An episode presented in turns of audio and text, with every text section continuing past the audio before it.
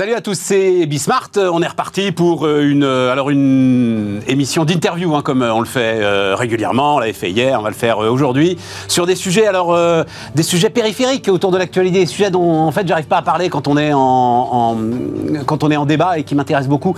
D'abord, on va parler. Alors, c'est ce, ce groupe activiste très efficace. Vous en pensez ce que vous voulez. Ils sont très efficaces. Qui s'appelle Dernière Rénovation. vous savez, ils bloquaient les, ils bloquaient les, périphes, les, les nationales les départementales, et puis là, ils ont aspergé en orange euh, un certain nombre de bâtiments publics euh, à Paris. Bon, disent-ils, euh, mais on va en reparler justement, parce qu'il n'y a pas assez d'argent pour la rénovation des bâtiments. On est tous parfaitement convaincus que le sujet, c'est la rénovation des bâtiments, et pas seulement des passoires thermiques d'ailleurs. Mais est-ce que c'est une question d'argent? Donc on va en parler avec un entrepreneur du secteur, on va voir si on en est là. Ensuite, les laboratoires pharmaceutiques. nouvelle stratégie sur les laboratoires pharmaceutiques, très très intéressante en gros, les labos aujourd'hui, pour des raisons, mais qu'on vous expliquera diverses et variées, sont en train de concentrer un certain nombre de leurs recherches sur, je vais le dire comme ça, des maladies de pauvres. Et c'est Moderna, par exemple, qui euh, annonce qu'ils vont mettre le paquet pour enfin pouvoir vacciner contre euh, le palu. Euh, tous les gros labos aujourd'hui sont dans ces stratégies-là. Derrière, euh, oui, c'est euh, la RSE, mais derrière aussi, c'est l'attractivité d'une euh, d'une d'une profession, d'un secteur qui doit aussi aller chercher les talents. Et il faut ça pour aller chercher les talents. Donc, ça en dit beaucoup quand même sur l'évolution du capitalisme. Voilà, je, je, le dis comme ça. Et puis on terminera avec, alors c'est un rendez-vous ça annuel, Olivier Van Stock, Agile Bayer, les achats, les grands défis des achats 2023. Donc voilà, ça nous fait une belle émission. C'est parti, c'est Bismart.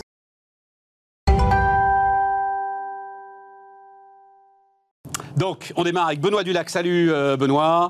Euh, entrepreneur, donc dans le secteur de euh, la rénovation. alors, toi, ton boulot, c'était, enfin, c'est toujours, enfin, c'est les particuliers, hein, les, les, particuliers, les, les maisons, les immeubles aussi. Les immeubles aussi, beaucoup, ouais.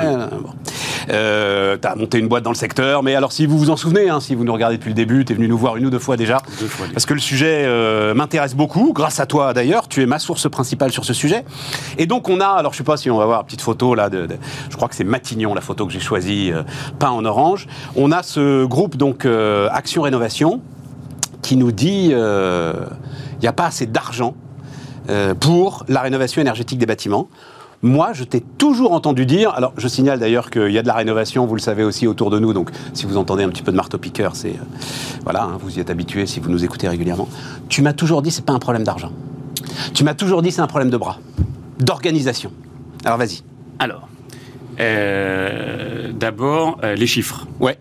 L'objectif, c'est de rénover 700 000 logements par an à un niveau BBC, c'est-à-dire bâtiment basse consommation.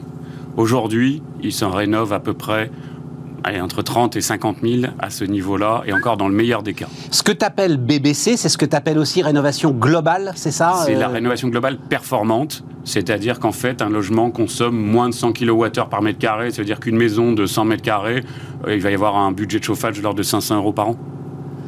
Et ça, c'est possible pour toutes les maisons individuelles aujourd'hui, cette rénovation BBC ouais. C'est-à-dire que ce, cet objectif de 700 000, il n'est pas à l'arrêt parce que... Euh, il n'est pas à l'arrêt techniquement. Il est, voilà, c'est ça, il n'est pas à l'arrêt techniquement. Non. Donc ça, c'est la situation aujourd'hui. Et euh, donc, on est très en retard. Il faut se souvenir que euh, le bâtiment en France, c'est 45% de notre consommation d'énergie. Et c'est 20 à 25% des émissions de gaz à effet de serre. Ah, donc, c'est un sujet majeur. Majeur. Ah aucun doute là-dessus. Donc ensuite, euh, les sujets. Tu évoquais euh, dernière innovation qui euh, parle d'argent. Si on veut accélérer, on a besoin quand même de 13 à 15 milliards d'euros par an. Et aujourd'hui, il y en a de disponibles de l'ordre, en termes de subventions, de l'ordre de 7, 7 millions. 7 milliards, 7 milliards. Moi, alors, j'ai les chiffres, ma prime rénove, hein, qui est le, l'outil principal aujourd'hui. Euh, non, non, pas du tout. Alors attends, j'ai quand même donné euh, ma prime rénove. Donc c'était 640 000 dossiers 2021. Donc ça résonne avec tes 700 000 quand même quelque part, sauf qu'on fait pas ce qu'il faut. Non, non, mais tu vas nous expliquer. Et euh, les chiffres décembre 2022, c'était 521 000 dossiers donc traités a priori pour une somme de 4,4 milliards d'euros à laquelle s'ajoutera en 2023 parce que je crois qu'il y a un sujet de délai de paiement aussi, une somme de 2,5 milliards d'euros. Voilà. Alors. Donc on n'est pas. Enfin, le, le- ton sujet de 7, tu le retrouves, mais tu le retrouves décalé quasiment sur deux ans. On quoi. parle- sauf qu'on parle pas du tout de la même On chose. parle pas du tout de la même chose. Vas-y. Ma prime rénov finance quasi exclusivement ce qu'on appelle des travaux en monogeste. Et aujourd'hui, finance très majoritairement le remplacement de systèmes d'appareils de chauffage. Autrement dit, j'ai une chaudière à gaz, j'installe à poêle à bois ou j'installe une pompe à chaleur, et ça c'est considéré comme une rénovation. Ça n'en est pas une, c'est un changement d'appareil de chauffage. Alors c'est bon pour la réduction des émissions de gaz à effet de serre, puisque ce qui est subventionné aujourd'hui, c'est le bois et l'électricité, mais c'est pas de la rénovation globale, c'est-à-dire qu'on ne travaille pas sur la sobriété du logement. Ouais, je comprends. Il y a extrêmement peu de subventions délivrées sur l'isolation de ce qu'on appelle l'enveloppe, la toiture, les façades, euh, les fenêtres et les sols, dans le cadre euh, de ma prime rénov. Et c'est un problème contre lequel... Attends, mais alors on parlons, par- parlons sérieusement, j'en sais rien. Tu prends une maison de base, celle, que, euh, celle dont tu 100 mètres t'occupes, carrés. 100 mètres carrés, voilà. Euh, euh, donc j'imagine que les subventions sont sous conditions de ressources? Alors, elles évoluent en fonction des conditions de ressources. Il y en a quasiment pour tout le monde, mais en, en Et, effet, en euh, fonction des ressources. Salaire moyen, salaire médian, donc on va Exactement. dire euh, un couple qui a 3500 euros de salaire par mois, euh, combien ça va lui coûter sa rénovation globale et combien est-ce qu'il peut avoir en face en termes de, de subventions? Alors, aujourd'hui, une rénovation globale sur une maison individuelle euh, type années 70 va coûter environ 45 000 euros. Et euh, en fonction, euh, en fonction du, du profil social de- de- du propriétaire, il peut toucher aujourd'hui entre euh, 20 et, euh, et 5 000 euros de subvention. Entre 5 et 20 000 euros. Ah, sens, 20 000 euros max. 20 000 euros Pour max. 45 000 euros de travaux. Exactement. Ce qui est un énorme problème, puisque, en fait, on a sorti les, Français les plus modestes de la rénovation énergétique. J'ai un exemple intéressant sur l'isolation. Si on isole cette même maison de, de 100 mètres carrés, on isole les façades, on isole les combles, on isole les sols. Il y en a pour environ 25 000 euros aujourd'hui. Il y a deux ans, un particulier modeste en France avait un reste à charge, c'est-à-dire ce qu'il devait sortir de sa poche, qui était inférieur à 2 000 euros. Le même aujourd'hui doit sortir entre 12 et 14 000 euros. Et donc, il en est incapable. Incapable. Mais, donc- mais même 2000 euros, il faut aller les chercher. Euh, quand on a 1500 Oui, euros de revenus. ouais. On- mais bon. on y arrivait parce qu'en face, il y a de vraies économies. D'accord. de chauffage, On pouvait donc, retrouver la rentabilité du pouvoir d'achat est substantiel. Mais aujourd'hui, en fait, les ménages les plus pauvres en France ont été sortis de la rénovation énergétique depuis deux ans, grosso modo. Et ça, on n'en parle absolument jamais. Bah, c'est pour ça que tu es là. Et donc, c'est un problème de pognon alors? Donc, il y a un problème euh, d'argent. Et, enfin, problème. Il y, a, il y a un premier sujet. Si on voulait arriver aux 700 000 rénovations par an, il faudrait plus de subventions. La Convention citoyenne pour le climat avait fait un boulot assez admirable. Ils estimaient qu'il fallait 13 milliards de subventions. Et aujourd'hui, donc tu as parlé de ma prime rénov, qui est en fait le dispositif dont on entend le plus parler, Ouais. 2 milliards 5 cette année. Voilà, c'est Il ça. faut savoir qu'il y a dou- 10 ans, l'équivalent qui était le crédit d'impôt, c'était déjà entre 1,5 milliard et 2 milliards. Donc on n'a absolument pas progressé ou très peu. Et le dispositif aujourd'hui le plus utilisé pour subventionner les travaux de rénovation euh, des bâtiments, en fait, c'est le certificat d'économie d'énergie.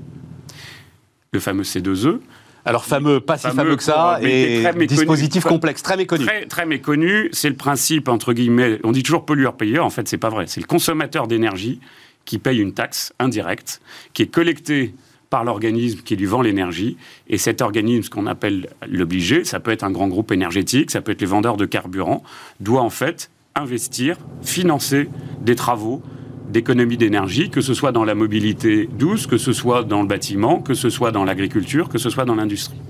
Voilà. Et en fait, ce dispositif est aujourd'hui celui qui euh, finance le plus. Mais quel est l'intermédiaire à ce moment-là entre le particulier et, je vais prendre, j'en sais rien, une grande chaîne de supermarchés qui vend du carburant, par exemple, Leclerc, par exemple, puisqu'il en parle Oui. assez régulièrement, puisque c'est sa grande vertu, Michel-Édouard Leclerc, c'est qu'il raconte l'économie euh, de ces certificats d'économie d'énergie. C'est à la limite une boîte comme la tienne qui va faire l'intermédiaire entre les particuliers et les fournisseurs Alors, de ces certificats Et, en- et en général, entre euh, Leclerc et nous, il va y avoir encore un niveau d'intermédiaire Qui est qui alors Administratif qui est administratif sur la gestion du C2E, qui est un produit euh, assez complexe, très administratif, et où en fait la plupart des grands groupes qui vendent de l'énergie ne se sont pas structurés pour gérer la dimension administrative et back-office. Donc c'est un espèce de courtier en crédit d'économie euh, d'énergie Exactement. Exactement. Ce Et donc le gars, alors c'est légitime, hein, mais donc donc il y a en plus des gars qui prennent un peu de pognon là-dessus. Bien sûr. Et du risque. Et du risque, parce que Pourquoi du risque? Parce qu'en fait, c'est un système qui est à nouveau extrêmement formaté. Très complexe, lourd, et où souvent les informations pilotées par le ministère arrivent la veille pour le lendemain, il faut changer plein de choses, et en fait c'est très complexe de passer euh, en un temps euh, rapide euh, d'un schéma de décret à une réalité terrain avec une multitude d'artisans et, autres. Hein. C'est pas si simple. Hein. Donc, c'est-à-dire que le, le, courtier, on va dire ça, a acheté, j'en sais rien, une centaine de certificats auprès de Leclerc, et du jour au lendemain, un décret ou euh, une décision administrative peut vider ces certificats de la valeur dont il pensait qu'il. Enfin, de, Alors, en tout cas. C'est surtout qu'en fait, pour valider les C2E, il faut qu'ils correspondent à des normes extrêmement précises. Et le la mise en place de ces normes et le contrôle de ces normes est, complexe. Et donc, euh, or, les annonces sont toujours faites. On en a encore eu toute une, toute une palanquée la fin décembre, sont toujours faites euh, le 25 décembre pour une application au 1er janvier. Bah, ça ne fonctionne pas. Difficilement, en tout cas. Donc, pour revenir sur ton. Non, mais c'est super clair. Hein. de l'argent. Vas-y, vas-y, de l'argent. Il faut l'argent. Il faut une filière. Et en fait, la rénovation énergétique, c'est deux filières. C'est la filière de l'isolation et la filière du chauffage. La filière du chauffage est assez structurée depuis des années, puisque c'est un marché de remplacement. Tous les 10-15 ans, on remplace sa chaudière. Et donc, il y a un vrai marché structuré. Et il y a un marché qui n'en était pas un, une filière qui n'en était pas un, qui est l'isolation, qui s'est beaucoup développée mais en partant un peu dans tous les sens avec les offres à 1 euro. Mais il y avait quand même des ETI qui s'étaient structurés.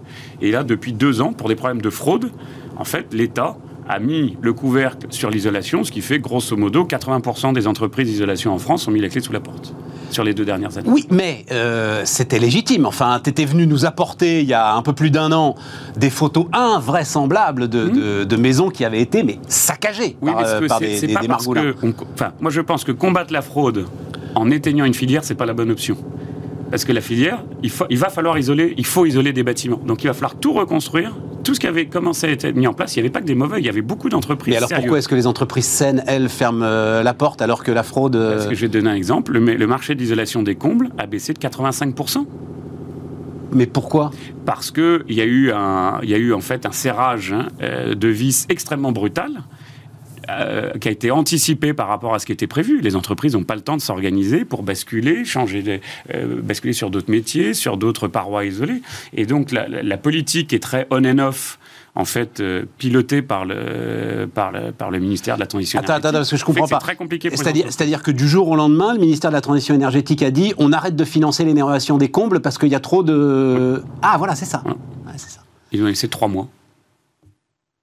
Et donc le gars dont la spécialité est de rénover les combles, il peut pas se mettre à rénover les toitures en, trois mois. mois ça c'est très clair, ça c'est pas possible. Et donc la filière de l'isolation Quelle histoire a été complètement. Et alors il y a pas, il y a eu plusieurs euh, impacts, plusieurs effets, plusieurs euh, plusieurs inputs, a fait qu'aujourd'hui la filière est exsangue. Hein. Bon. C'est un problème parce que euh, demain, pour faire de la rénovation globale, la fameuse rénovation performante, il faut à la fois isoler et changer le système de chauffage. Bien sûr. Bah, déjà, il y a une des deux composantes euh, de cet objectif-là euh, qui avait commencé à se structurer, parce que la filière d'isolation, c'est une filière qui est très jeune et qui avait besoin d'être structurée. Et euh, ça commençait à être le cas, et aujourd'hui, la filière est, par terre. Donc il va falloir tout reconstruire. Donc il va falloir, il faut une filière, il faut des bras. Et donc les bras, la bonne nouvelle, c'est qu'il commence à se monter des organismes de formation. Moi, je vais donner un exemple, parce que vécu.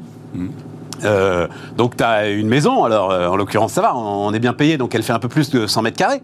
Tu as un gars qui débarque euh, pour faire un devis, et il te dit, bon, bah voilà, c'est temps. alors, il faudrait que vous signiez assez vite, parce que déjà là, c'est dans 18 mois.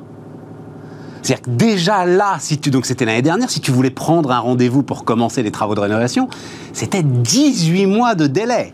Alors, c'est pas comme ça dans toutes les entreprises. Ah C'est une entreprise que tu connais bien, pourtant. 18 mois de délai. Alors, c'est peut-être propre à la région parisienne et à la tension qu'il y a euh, en région parisienne. Mais c'est là où je me suis dit, c'est d'abord un problème de bras il y a un problème de bras euh, pour atteindre les objectifs euh, des 600 000, c'est-à-dire qu'en fait, la rénovation énergétique, ça, ça, nécessite de maîtriser plusieurs savoirs qui aujourd'hui, dans le monde du bâtiment, sont silotés. Et donc, quelqu'un qui travaille en isolation ne connaît rien au chauffage et ne connaît rien à la ventilation. Quelqu'un qui travaille en chauffage ne connaît rien à l'isolation, rien à la ventilation. Or, une rénovation performante, il faut maîtriser les trois composantes. Et donc, le très gros travail, c'est de créer toute cette capacité d'encadrement des artisans et des entreprises qui, elles, seront encore beaucoup organisées par corps de métier Ouais. individuel. Ouais. Voilà. Mais il y a Oui, des, et avec des petits artisans. des petits artisans.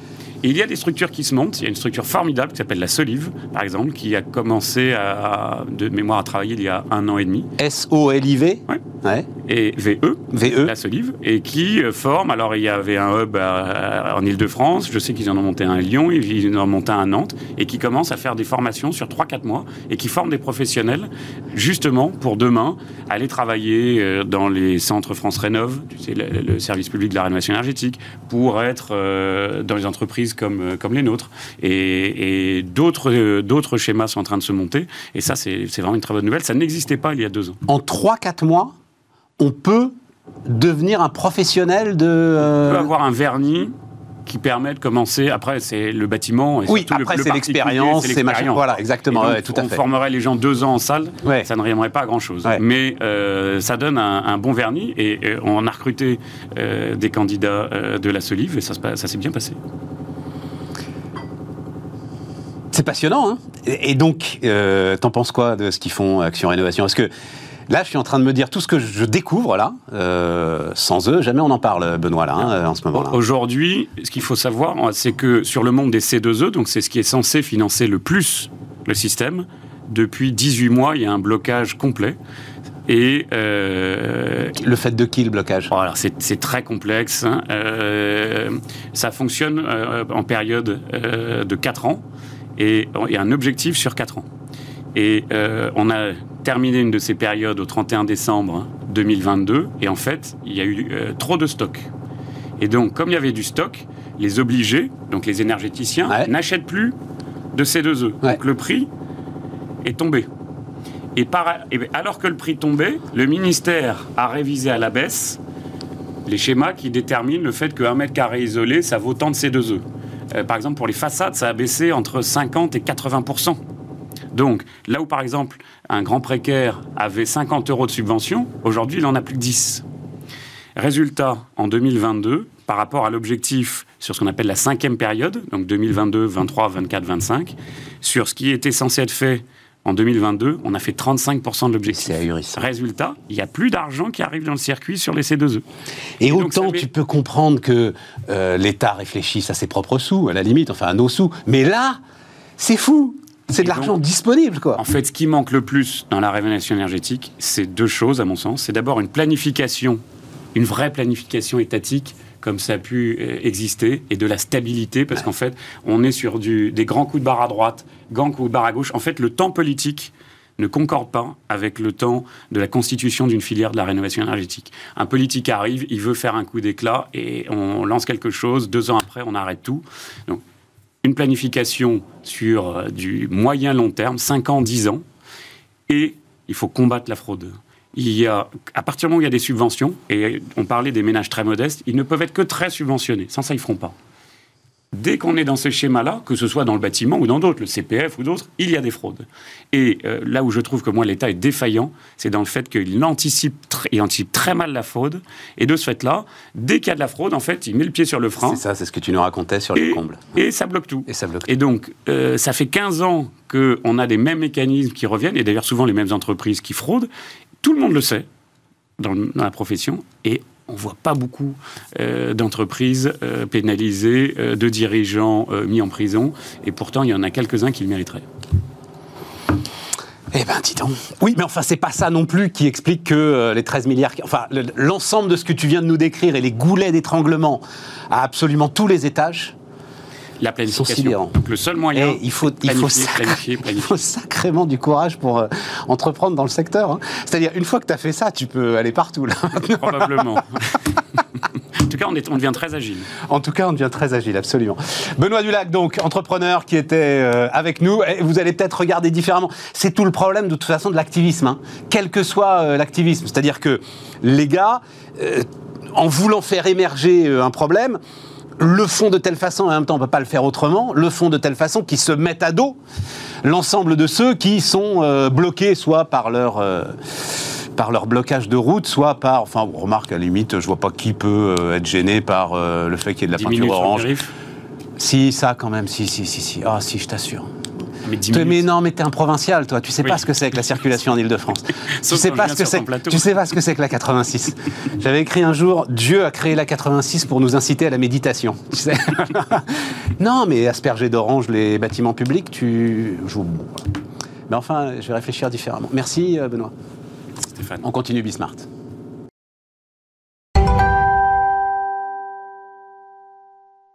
On repart, euh, les amis. On repart donc avec euh, Stéphane Bazoche. Salut Stéphane. Bonjour Stéphane. Associé de Loite en charge de la practice santé. Alors, j'ai mis nouvelle stratégie santé parce que nouvelle stratégie des laboratoires pharmaceutiques, ça rentrait pas?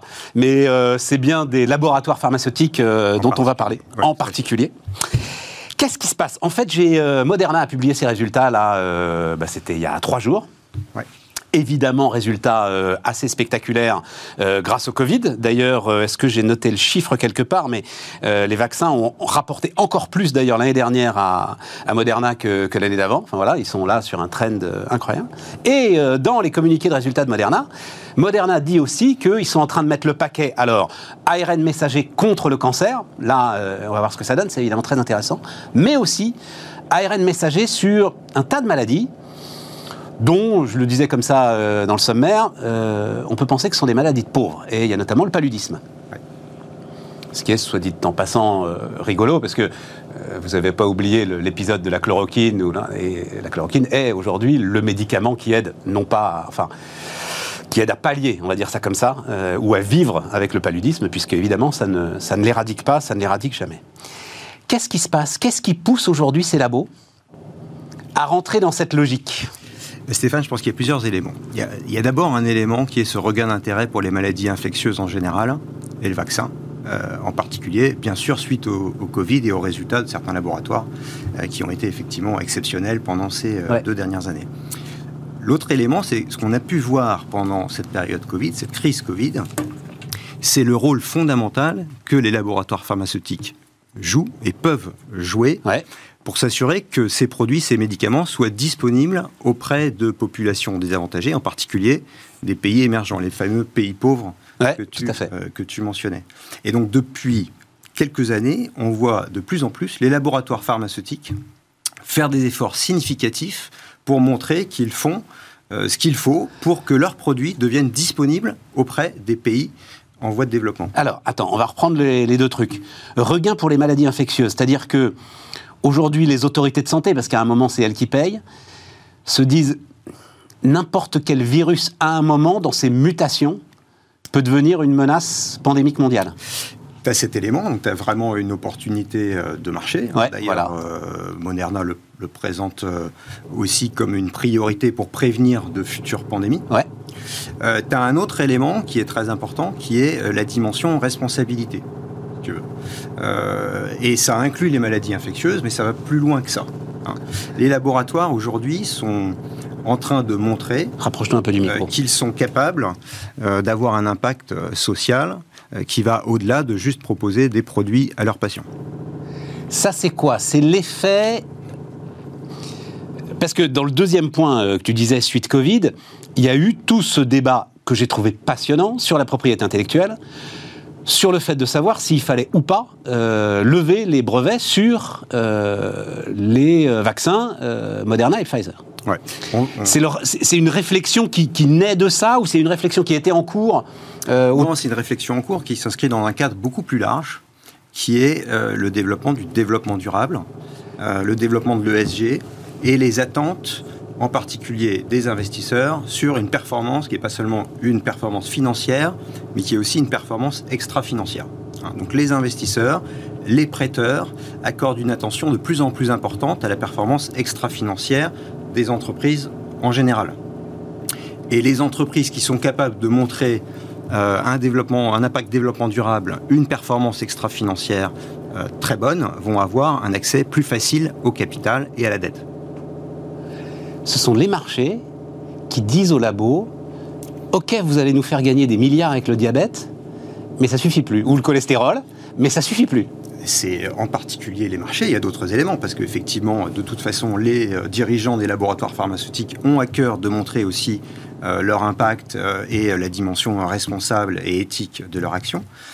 mais les investisseurs, effectivement, jouent un rôle clé pour encourager l'ensemble euh, des entreprises, et en particulier les laboratoires pharmaceutiques, à avoir un rôle social plus important. Je vais, je vais euh, entrer dans le détail parce que c'est... Vas-y, ouais, parce que moi aussi j'ai envie carrément de rentrer dans le compte de résultats du labo, euh, d'ailleurs, quand tu dis ça. Vas-y, vas-y. On pourra en discuter. ces institutions financières, elles utilisent pour regarder l'impact développement durable, plusieurs cadres d'analyse, mais un cadre d'analyse est très important, c'est les objectifs de développement durable des Nations Unies pour 2030. Rapproche-toi, quand le marteau-piqueur euh, se rapproche de nous, il faut que tu te rapproches du micro. Vas-y, vas-y. C'est des objectifs euh, clés qui guident l'action en termes de développement durable, en particulier euh, sur tout ce qui concerne le changement climatique, hein, l'action contre le changement climatique, mais aussi sur plein d'autres dimensions, et notamment la santé. Il y a tout un pan d'objectifs de développement durable des Nations Unies qui concerne la santé et le bien-être des populations avec des cibles très précises pour 2030.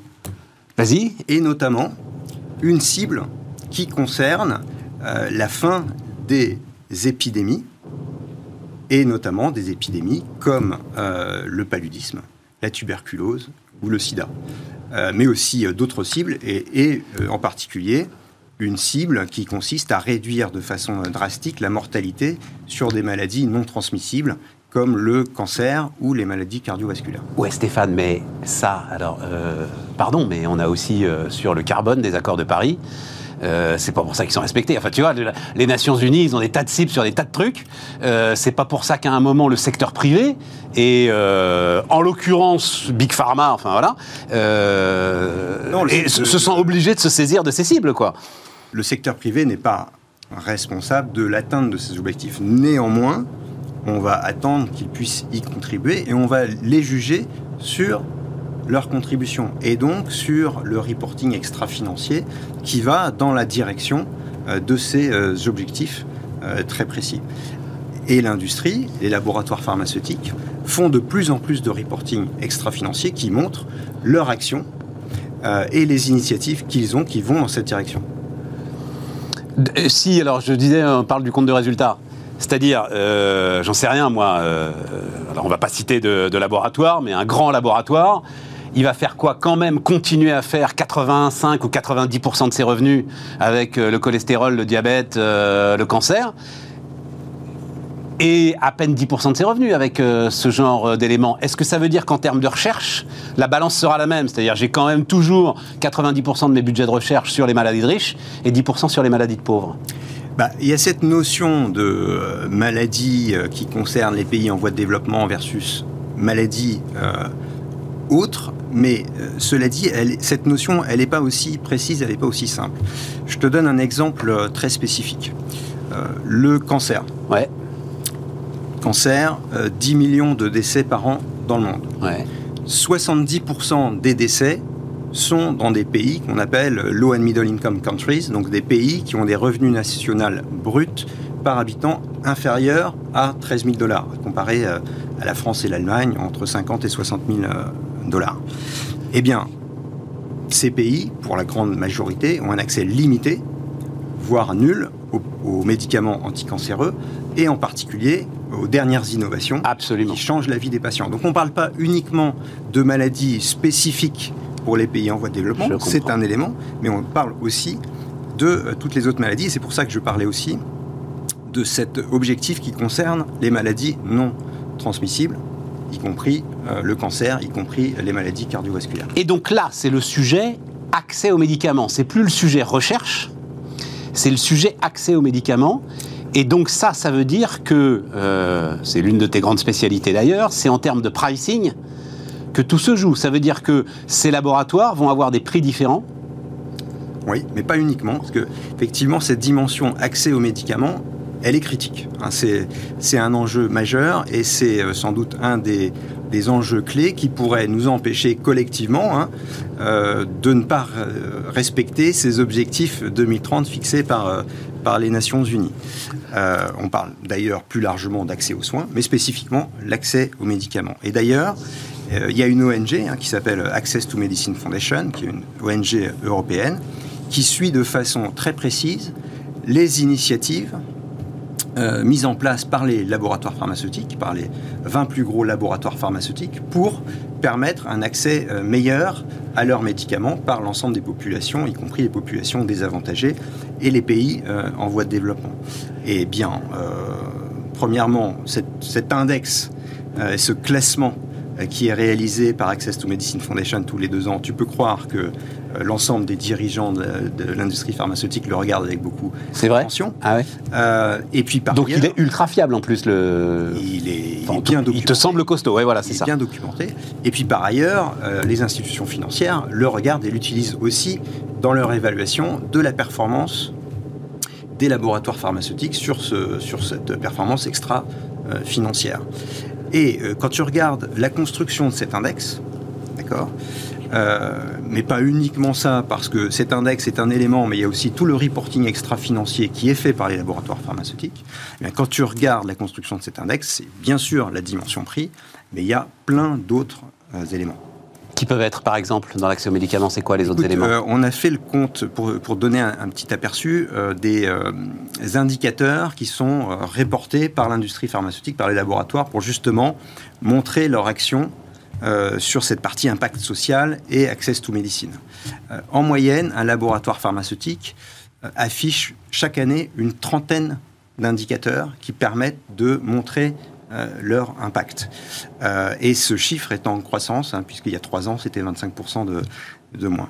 Et ce qui est surtout frappant, c'est qu'effectivement, ces indicateurs couvrent un champ de sujets de plus en plus large.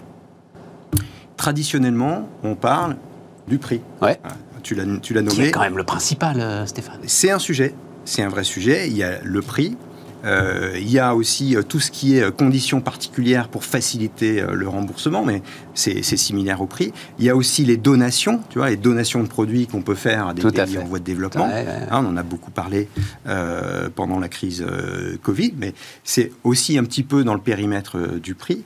Euh, après, ce qu'on se rend compte, c'est qu'il y a plein de choses que tu peux faire, effectivement, qui vont avoir un impact fondamental sur euh, le fait que le produit soit accessible aux populations désavantagées et aux pays en voie de développement. De la RD jusqu'à la commercialisation. Si je te donne un exemple, tu parlais effectivement de la, de la RD dans euh, des maladies qui sont des maladies de pays en voie de développement. Eh ben, typiquement, euh, l'industrie suit de plus en plus la part de leur euh, effort de recherche et développement sur ce qu'on appelle les maladies prioritaires, qui sont les maladies définies par l'OMS comme des euh, maladies importantes et qui concernent principalement les pays en voie de développement. Mais je reviens sur l'accès parce que ça me fait penser, furieusement penser à ce qu'on sait assez peu d'ailleurs autour d'Essilor. il y a une quinzaine d'années, euh, avec euh, Amartya Sen d'ailleurs, hein, euh, prix Nobel de la paix. Et si l'or, en fait, s'est pas contenté d'essayer de faire des verres moins chers pour l'ensemble des populations indiennes, mais ils ont monté toute la logistique. Toute la logistique, jusque y compris d'ailleurs les opticiens spécialisés pour aller dans des villages où jamais nulle part un opticien n'aurait été, pour apporter l'ensemble de ces verres. Donc c'est ça. Et, est-ce que l'industrie du médicament aujourd'hui fait la même chose? C'est-à-dire c'est, c'est tout le flux logistique pour que ça arrive jusqu'au gars au fond de son village qui va avoir besoin d'une injection. Alors l'industrie fait, beaucoup de choses, y compris participer euh, à développer les compétences locales qui vont permettre euh, d'administrer euh, les médicaments. Euh, donc il y a ce type d'action, mais il y a aussi des actions un petit peu plus dans la portée et traditionnelle de, l'industrie et du laboratoire pharmaceutique. En particulier, quand tu fais de la R&D, il y a tout un tas de choix de design que tu fais pendant les développements cliniques. Hein. Tu choisis une population à qui tu vas administrer le médicament, tu choisis un mode d'administration, tu choisis une fréquence de traitement. Hein. Et donc il est de plus en plus critique, et, l'industrie le fait de plus en plus, de prendre en compte les contraintes spécifiques et les besoins spécifiques des populations désavantagées dans ces choix que tu fais. Ouais, ça peut être, attends, attends, parce qu'il faut expliquer, ça c'est vachement intéressant. Ça peut être, c'est aussi bête que euh, euh, le packaging ou les conditions de stockage, par exemple. Hein. Exactement. Voilà. Y compris la stabilité à température ambiante. Voilà, c'est ça, par exemple. Bien sûr, bien sûr. Euh, mais si tu prends un exemple euh, assez, évident, euh, mais sur lequel l'industrie aussi fait de plus en plus de, reporting, tu as la diversité des populations qui entrent dans les études cliniques. t'assurer que tu fais en sorte qu'il y ait une bonne diversité, y compris ethnique et raciale, qui te permet de t'assurer que le produit que tu développes va fonctionner pour tous et y, compris en particulier pour des populations qui vont en avoir besoin et qui sont des populations désavantagées. Alors, c'est passionnant, euh, Stéphane. Après, il y a un truc qu'on dit sur la générosité, c'est pour qu'un don soit un don, il faut qu'il te coûte.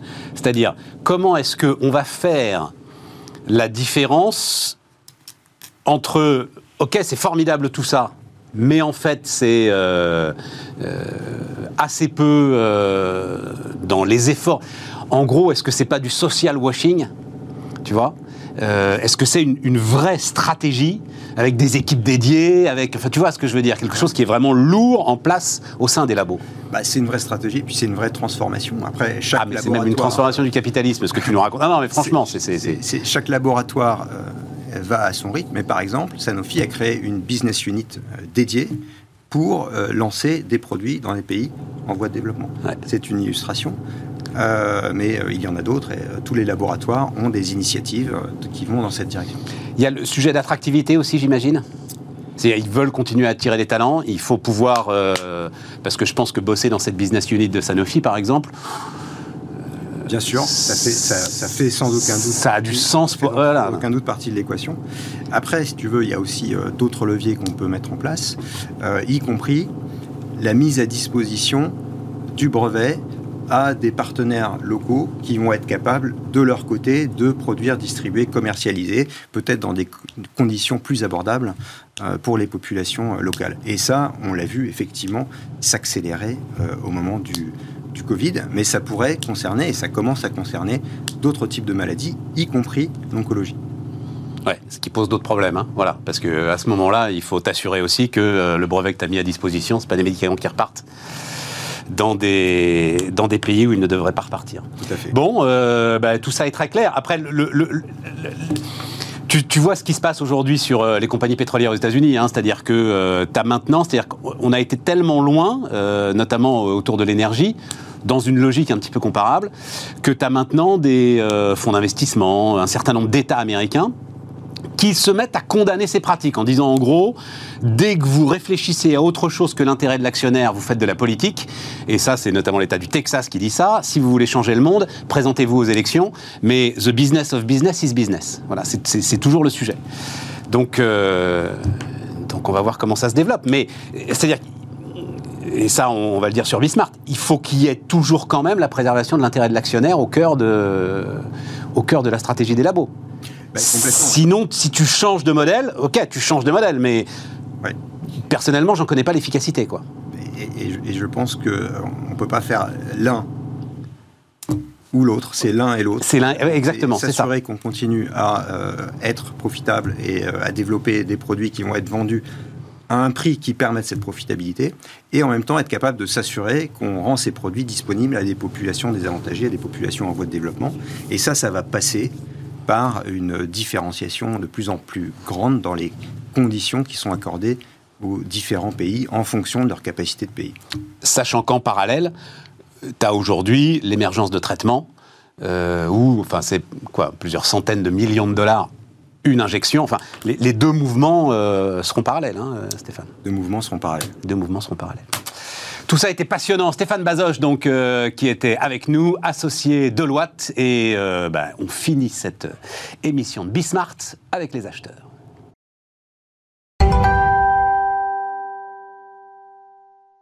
Et donc on termine avec ce qui est une tradition une tradition. C'est un peu l'épiphanie euh, du business, tu vois, Olivier. Voilà. Les boulangers ont la galette des rois et euh, des remises sur la facture d'énergie. Nous, on n'a pas de remise sur la facture d'énergie, mais on a Olivier Weinstock, on a euh, Gilles Bayer et on a donc. ça va, Olivier? Ça va très bien. Et on a donc l'étude sur, l'étude sur les acheteurs et sur les achats.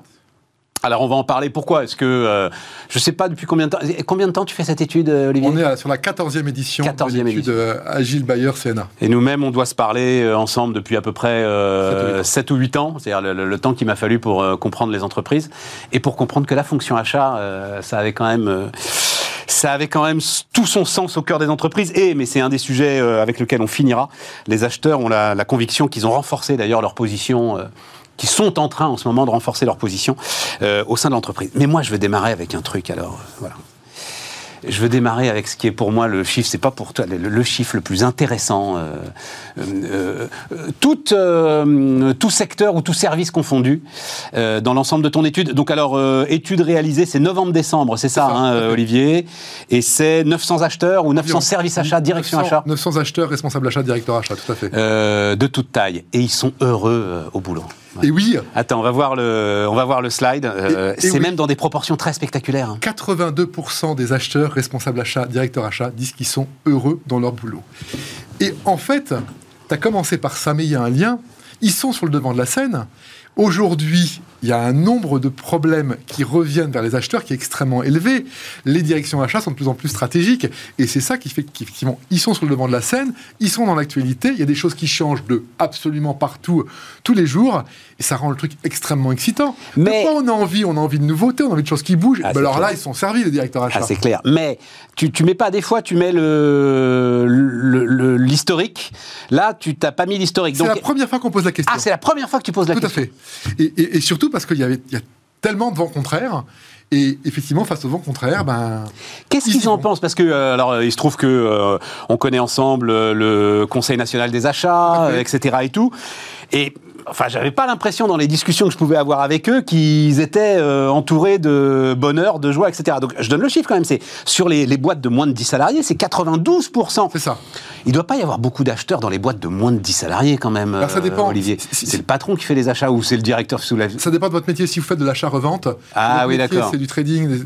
vous, vous, le faites. D'accord. Si votre part d'achat est très très élevée, vous pouvez avoir un, un responsable d'achat. Mais bon, je pense que c'est plus significatif au-dessus de 250 salariés, 82% des acheteurs, au-dessus de 5000 salariés, 81% des acheteurs. Et c'est homogène, de dingue. quelle que soit la taille de l'entreprise, effectivement. Oui. Ouais. Donc, bah, voilà, en fait, ils aiment la diversité, et l'adversité plutôt, il y a effectivement plein de problèmes, et ils savent les affronter. Et c'est ça qui rend les sujets intéressants. Et puis ça me permet quand même, donc là, toi, tu, apportes ce chiffre, euh, on verra, j'en aurai peut-être d'autres avec d'autres études sur d'autres secteurs, mais je trouve qu'on en fait beaucoup sur, euh, euh, je sais pas quoi, la, grande démission, euh, on fout plus rien au bureau, quiet quitting ou je sais pas quoi, etc. et tout. Euh, on en fait des caisses, c'est des concepts marketing qu'on retrouve dans la presse. Est-ce qu'on a été vraiment regardé dans les entreprises? Comment ça se passe? Quand toi, tu vas regarder dans les entreprises, ces gars-là, ils sont pas dans la grande démission, dans le quiet quitting, dans le... Hein, voilà. Et ceux qui restent, ces éléments ce qu'ils font. Oui, mais, c'est ceux-là qui, enfin, c'est ceux-là qui bossent, tu vois. Voilà. Bon. Alors, euh, les, les, grandes thématiques. Démarrons sur incontestablement, euh, les fournisseurs sont en position de force. Les fournisseurs sont en position de force. Aujourd'hui, euh, clairement, les marchés sont en faveur des fournisseurs. Et on va un peu plus loin. On dit même qu'il y a de l'inflation opportuniste et qu'on est sur des fournisseurs qui sont qui sont là pour profiter, des fournisseurs profiteurs. Alors vous allez me dire, mais tous les fournisseurs sont peut-être dans cette attitude? Pas du tout. Il y a des fournisseurs, quand ils vous vendent un produit 100, ils vous disent, tiens, il y a 30% de matières premières, il y a 20% d'augmentation, donc le prix va passer à 106. Donc ça, c'est une attitude d'un fournisseur normal, respectueux. Un fournisseur profiteur, c'est celui qui dit, bon voilà, finalement le prix c'est 120, et puis c'est comme ça. Ça arrive de plus en plus. l'intérêt pour refaire un, lien au précédent sujet, c'est que les directions achats, elles sont remparts par rapport à ces problèmes-là. Et là, c'est le cœur du réacteur, comme tu dirais. C'est essentiel de pouvoir être le rempart. On va remettre le. Je voulais pas te couper euh, pendant le. On, va remettre le slide parce que là, tu vois, là, on a l'historique justement, c'est ça qui est intéressant, et tu vois que c'est spectaculaire, quoi. Voilà, c'était. Tu, hein, donc, euh, euh, subissez-vous des relations déséquilibrées ou défavorables avec certains fournisseurs Donc, ceux qui répondent oui, ils étaient 39% en 2021, 49% en 2020, ils sont 82% en 2022, 85% en 2023. moi, je vais te dire, à la guerre comme à la guerre, Olivier. Ils ont bien raison, les fournisseurs. C'est parce que après on va aller sur les pénuries, sur les tensions, etc. Et tout.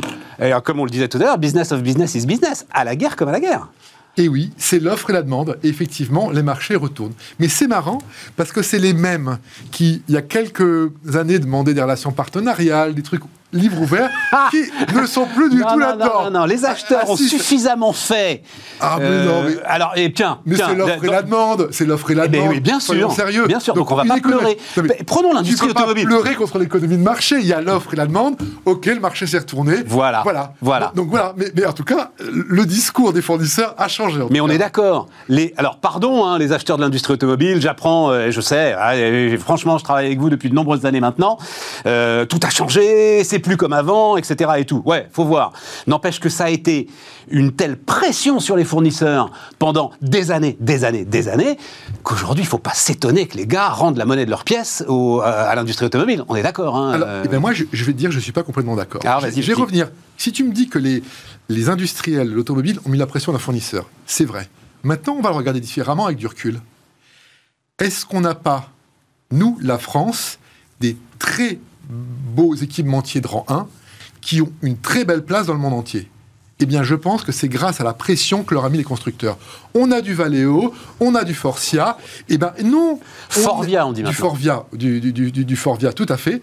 Eh bien, en fait, Plasticomnium, attends, si tu me cites Tout pas à fait. Plasticomnium, je vais avoir des problèmes. Et tout simplement, eh bien, euh, les euh, clients vous permettent d'apprendre, vous permettent de progresser. Oh, Et ouais. tu as raison, ils, ont été durs, mais quand tu as, des clients euh, Non, non, mais c'est- non, non, mais- ils sont bons Mais c'est une logique de jungle là que tu nous décris là, euh, Olivier. Franchement, enfin, Dieu sait que je suis Non. défenseur du système capitaliste, mais en gros, on va tous les lâcher dans la savane avec des crocodiles. Je peux vous assurer que les trois qui survivront, ceux-là, ils seront costauds.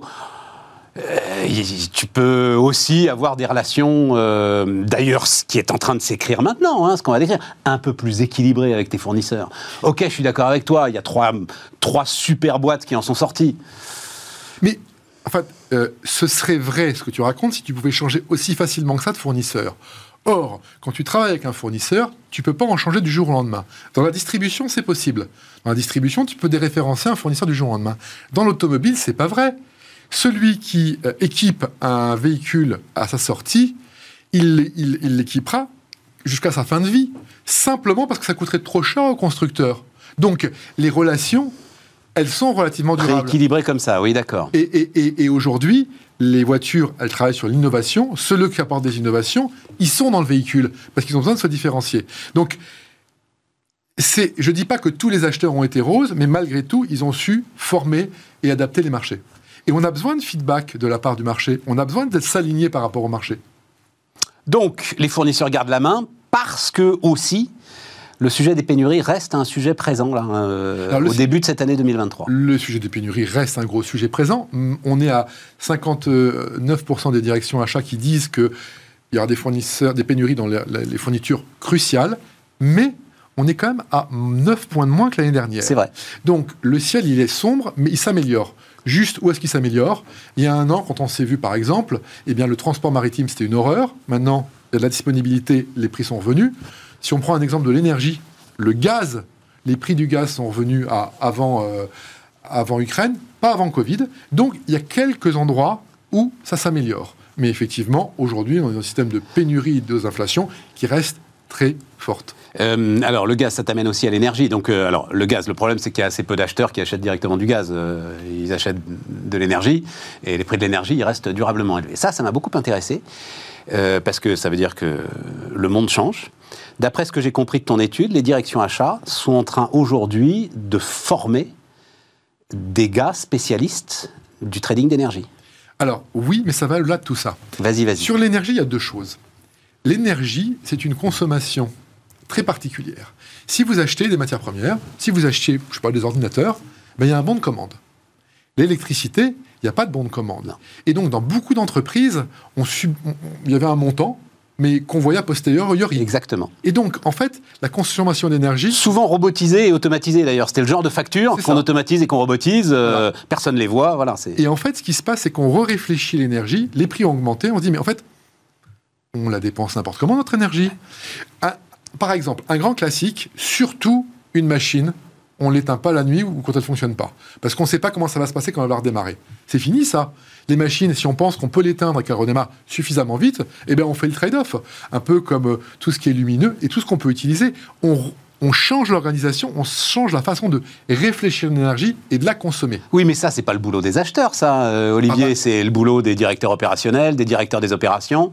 Ils, ils font partie du, du système. Grosso modo, le- la, la direction achat regarde la consommation. Ouais. Si on pouvait consommer moins. Ouais. Et d'ailleurs, dans les fameux coûts total d'acquisition qu'on utilise, le- entre deux produits, deux machines, celle qui consomme le plus, c'est un prix, euh, c'est un prix final. D'accord, je comprends. Effectivement, à l'achat, ouais, ok, ok. Et donc, dans l'organisation, Donc gens... à l'achat, non, mais ce que tu viens de nous dire, c'est à l'achat, la machine qui peut s'arrêter, Bah oui, enfin, tout à coup va prendre une valeur bien supérieure à la machine Et qui qu'il est compliqué moins. consomme Ah, moins. tout à fait. Comme, comme monsieur et madame tout le monde, quand ils vont cho- choisir une, voi- une voiture. Ouais. Quelle est la voiture qui consomme le plus et le moins, puis on y réfléchit là-dedans. Mais l'énergie, c'est intéressant. L'énergie, c'est un critère euh, extrêmement fort de maturité d'une entreprise. Pourquoi? Parce qu'en fait, dans l'étude, on explique qu'il y a deux tiers des entreprises qui, euh, sont, euh, qui ont acheté leur énergie à l'avance, qui sont couvertes pour 2023. Ouais. Donc ça veut dire qu'au 1er janvier 2023, les entreprises performantes n'ont pas découvert le prix de l'énergie, elles le connaissaient dans leur budget depuis six mois. Celles qui n'ont pas fait ce travail, là, elles sont mal. Il y a un tiers des entreprises qui n'ont pas acheté leur énergie à l'avance. Ben, j'en sais rien, Olivier. Et sauf... Bah, hop, hop, si tu as signé les contrats euh, cet été, euh, il vaut mieux les signer maintenant. Ouais, mais il y a un exemple récent. On a William Sorin et Garbit qui arrêtent leurs usines en grande partie parce qu'il y a un, un coût de l'énergie. Et là, en l'occurrence, ceux qui n'ont pas anticipé... J'aimerais aller voir le compte d'exploitation pour être sûr que c'est ça le sujet, mais enfin bon, Bon, refermons la en tout cas, il y, a- il y a des entreprises, mais en fait, les entreprises qui n'ont pas anticipé, et qui n'a pas anticipé en général, c'est les petites entreprises. Les boulangers, leur problème, c'est pas le coût de l'énergie, c'est qu'ils n'ont pas pu l'anticiper se couvrir avant. Euh, les restaurateurs, c'est la même chose. Donc, l'énergie, il y a une très très grande disparité de risques suivant la taille de l'entreprise. Plus vous êtes gros, mieux vous avez géré, plus vous êtes petit, moins vous avez géré. Mais quand même, tu as, et ça évidemment dans les grosses boîtes, j'ai bien vu dans ton étude, des directions achats qui aujourd'hui sont en train de soit prendre Oui. dans leurs équipes, soit former Tout des fait. spécialistes énergie, des voilà. Et, Et donc oui, je vais dans ton sens, des spécialistes énergie pour l'acheter, mais aussi pour la consommer. mais évidemment. mettre tous les rouages de- Évidemment. De, de ce qui était un espèce de robinet qui partit comme ça et qu'on ne contrôlait pas. Non, et puis en plus, ce monde de l'énergie est en transformation totale. Il y a aujourd'hui énormément de systèmes, notamment avec les énergies renouvelables, les PPA, etc., qui sont des systèmes complexes. Euh, et donc, euh, oui, il y a, il y a besoin de traders d'énergie, je vais le dire comme ça, dans les directions achats des grandes boîtes aujourd'hui, incontestablement. incontestablement. C'est quasiment un job de financier d'ailleurs. C'est quasiment un job de financier, mais c'est aussi un job d'ingénieur, parce qu'il faut comprendre comment ça marche, tu sais. C'est ça pas. Ah, bon. C'est pas simple du tout. je crois que le prix de l'électricité sur l'ensemble des business auxquels euh, tu peux t'intéresser quand tu t'intéresses à l'économie est le sujet le plus complexe. Je crois. Euh, Je crois. Je ne voudrais pas dire de bêtises, mais je crois que c'est le sujet le plus complexe. Euh, alors. Un truc avec lequel, euh, enfin un truc auquel j'ai jamais cru et il va bien falloir que je mange mon chapeau. c'est la relocalisation. Hein, j'ai été te chercher, ça fait des, ans, des années que je vais te chercher en disant mais relo- arrête Olivier avec ces histoires de relocalisation, c'est pas vrai, ça marche pas, etc. Là, on va voir le graphe. Euh, là, j'avoue, c'est spectaculaire. Et puis là aussi, comme tu nous donnes l'historique, hein, donc euh, vous le voyez, euh, en, en 2020, c'était quoi? C'était 16% euh, des directions achats qui disaient que oui, les crises allaient les pousser à, à relocaliser. 2020. hein. Et bien maintenant, en 2023, c'est 49%. Bah, ça, c'est très spectaculaire. Alors, ce qui se passe, c'est qu'au début, les doutes, ils te venaient d'un- d'une raison tout à fait euh, louable, c'est que c'était une volonté politique. Donc la volonté politique, on se dit, dans l'économie, c'est vrai ou c'est pas vrai. Ouais. Aujourd'hui, pourquoi les entreprises relocalisent? Elles relocalisent pour sécuriser leur approvisionnement, elles relocalisent pour des questions de RSE. Donc c'est ces deux points qui sont forts. Les problèmes de coûts vont très très très très loin. Tout à fait. C'est assez, c'est assez intéressant. Il y a un nouveau concept qui est arrivé qui s'appelle le friend shoring. Friend comme ami et euh, sh- shoring pour, pour, pour acheter. Avant, on connaissait le l'offshoring, acheter loin. Ouais. Le nearshore, donc souvent c'était euh, l'Asie. Le nearshoring, acheter dans les pays de l'Est. Et maintenant, on trouve un concept de friendshoring. Friendshoring, c'est de se dire qu'on va acheter dans un pays qui va être stable, qui va être fiable. Ce concept, on a entendu les- le Trésor américain qui en a parlé depuis septembre. Et on voit qu'il se développe. On est en train de dire quoi? On est en train de dire il faut sécuriser. Là, il faut être sûr d'avoir le produit. Et ça, c'est une nouveauté. Je vais juste aller un peu plus loin. Attention, non, non, mais c'est super intéressant parce que, attention, cette nouveauté n'est pas forcément compatible. Tu sais, les deux régimes politiques les plus stables du monde, c'est le Canada et l'Australie. C'est pas forcément compatible avec les objectifs CO2. Hein. S'il faut que tu ailles acheter au Canada et en Australie, mais j'imagine que, par exemple, nous, on parle de l'Europe. C'est ça le sujet, en fait. On- pas que. On voit par exemple un pays comme l'Inde qui tire bien son épingle du jeu. Euh, Ah, et donc on fait le pari de la stabilité de l'Inde. Ah ben oui, Et c'est un exemple, c'est pas le seul. D'accord. Mais, mais on, va, on va aller vers des pays qui vont être amis et surtout stables. Euh, L'Inde a plein d'avantages avec, euh, au niveau business, et donc on va chercher des pays qui vont être stables ou des endroits qui vont être stables. Et c'est pas neutre. C'est un nouveau, un nou- une nouvelle façon d'aborder le, le sujet. De... Ok, mais la relocalisation, l'Inde, c'est pas une relocalisation. Non, Donc non, la relocalisation, c'est encore un autre sujet, Non, non, non, Olivier. mais justement, je voulais illustrer le propos du, du Frenchoring, qui est de dire ce, ce sujet-là, on va plus prendre en compte uniquement la distance, on va prendre en compte le risque qui est derrière et donc le niveau de d'amitié, de Frenchoring avec les fournisseurs. Donc, comme tu dis, relocalisation, la première quand même motivation, c'est la sécurisation des flux. C'est ça. Voilà. Deuxième euh, euh, objectif, la RSE, sachant que, parce qu'on n'a pas le temps de voir évidemment tous les aspects, une large majorité aujourd'hui des acheteurs ont dans leurs objectifs des euh, indicateurs RSE. C'est-à-dire la RSE aujourd'hui rentre, c'est 70% je crois, hein, des directions achats, des acheteurs, qui ont euh, des Objectif. objectifs RSE, on va dire ça comme ça, dans leurs objectifs euh, et donc dans leurs bonus. Et en tête de chapitre, c'est l'empreinte carbone. L'empreinte carbone, c'est le sujet RSE que poussent les directions achats très fortement. Il reste deux minutes, euh, donc euh, ce qu'on a dit euh, au départ, ce avec quoi on commençait, 82% des directions achats pensent qu'ils ont renforcé leur position euh, au sein de l'entreprise. C'est ça, hein, euh, Ah bah, oui, c'est-à-dire que les sujets achats, avec tous les risques qu'on a, sont en tête de chapitre. Bah, on regarde le passé, il y a eu les gilets jaunes, il y a eu le Covid, il y a eu l'Ukraine. Les- les- les- je, je comprends pour que les gilets jaunes, en quoi ça Bah, concerne les directions achats, les gilets jaunes Bah, ça, ça a bloqué des routes, ça a bloqué des usines. Ouais. Et vous savez quoi? Là, qu'est-ce qu'on a devant nous? Eh ben, On a des grèves. On sait qu'on va avoir des grèves. Ouais, mais ça, on sait gérer. Ça, ça, en France, on a l'habitude. Enfin, ça fait. euh, on sait gérer. On est en train de dire que, par exemple, les directions achats gèrent de mieux en mieux ces, les, les risques. Et là, je peux vous dire que beaucoup aujourd'hui sont sur le problème des risques qu'on va avoir avec les grèves qui vont arriver. Sans doute des problèmes d'approvisionnement en pétrole, par exemple, en pétrole en interne. Et tous ces risques-là, ils sont en train d'être mappés pour être traités. Et c'est un, c'est un vrai sujet. Ça veut dire que les déclarations des leaders syndicaux génèrent une augmentation des stocks de sécurité, soit en France, soit pour les gens qui achètent en France, Ouais. immédiatement, parce qu'on se dit il y a un risque, Ouais. On se prémunit, on, met, on rajoute les stocks de sécurité. Donc étonnamment, peut-être que les leaders syndicaux gèrent du business supplémentaire à court terme, ce qui n'était pas prévu comme ça, mais, Mais- pour sécuriser. Mais c'est marrant, c'est un commerciaux qui m'a dit ça hier. Il m'a dit, tu sais Stéphane, tous les commerciaux sont en train de faire le plein là, euh, en ce moment. hein. voilà, Et tous les acheteurs sont en train de faire le plein, en train de remplir les cuves, Ou même les, pour tout pas être pris au dépourvu. Tout, Quoi. tout simplement, si vous, êtes, euh, si vous êtes un patron de boîte en France et que vous avez des clients partout dans le monde qui fait bien son boulot, ben vous regardez qu'il y a des risques. Vos clients se disent tiens, il y a un risque, donc je vais augmenter les achats. Ah oui, c'est ça. Et, et, et- et si t'es patron de boîte en France, t'es en train d'expédier ou de Voilà. créer des stocks. euh, Voilà. bah, justement dans des pays, dans du nearshoring, dans du friendshoring, voilà, Du créer des stocks ailleurs. Merci Olivier. Merci Stéphane, et on peut retrouver l'étude sur notre site web, évidemment. Évidemment, évidemment, et en partenariat avec le Conseil national des achats d'ailleurs.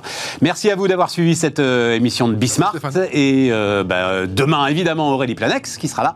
Et puis nous, on se retrouve lundi.